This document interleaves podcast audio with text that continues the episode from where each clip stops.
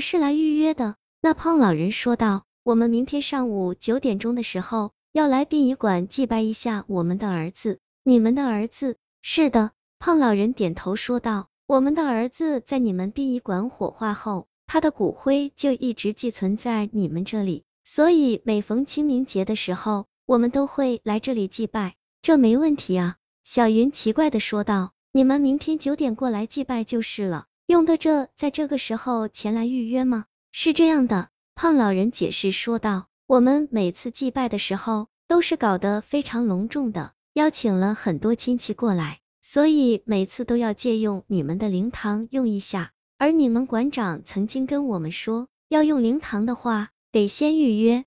那我明白了。小云不等胖老人说完，马上说道，你们可以走了。预约灵堂的事就交给我来安排吧，是吗？那太谢谢你了，小伙子。胖老人说了他们儿子的名字后，带着他的老伴颤巍巍的走了。那两个老人一走，小云马上在工作记事本上写上那胖老人儿子的名字，并注明时间，然后继续玩他的游戏。第二天中午，小云正在宿舍睡觉，馆长忽然打电话过来，怒气冲冲的说道。小云，你怎么搞的？不是说上午九点钟的时候有人借灵堂一用吗？怎么到了中午还不见人影？不会吧？小云听完电话后，急急忙忙的跑到办公室去。到了办公室，他看到除了馆长以外，老于也在场，不禁好奇的说道：“于大叔，你不是说今天要上坟的吗？怎么现在还在办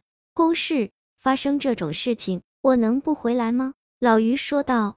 小云，请把你昨天晚上发生的事情原原本本告诉我和馆长。好的，小云应声道。他整理了一下思路，飞快的把昨天晚上的事情简单的说了一遍。小云的话不像是假话。老于听完，皱了皱眉头，对馆长说道：“龙宇飞的父母的确每年清明节之前都会提前向我们预定灵堂一用，那现在是怎么回事？”馆长说道。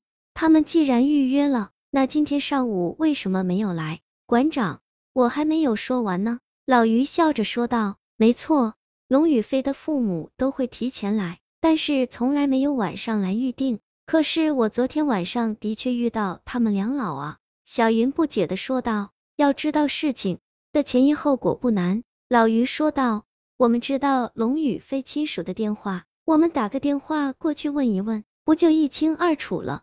老于的提议得到了馆长的赞成，馆长马上拿出手机，调出龙宇飞亲属的电话，打了过去。为了让老于和小云能够明白，馆长特意将打开手机的扬声器功能。电话很快就接通了，馆长问道：“老龙啊，都中午十二点了，你们怎么还不过来殡仪馆这里祭拜你们的侄子啊？”很抱歉，馆长。电话那头回应道。我们今年有些忌讳，不能到殡仪馆祭拜小飞，不是吧？小云忍不住说道。既然你们有机会，那你们为什么还要派人来殡仪馆预定灵堂用呢？没有啊，我们根本没叫人到殡仪馆预定灵堂。谁说没有？小云大声说道。昨天晚上明明有一男一女两个老人过来，那男的很胖，头发稀疏垃圾没有几根，而女的则拄着一根黑色的拐杖。电话那头沉默了，过了好半天才说道：“小伙子，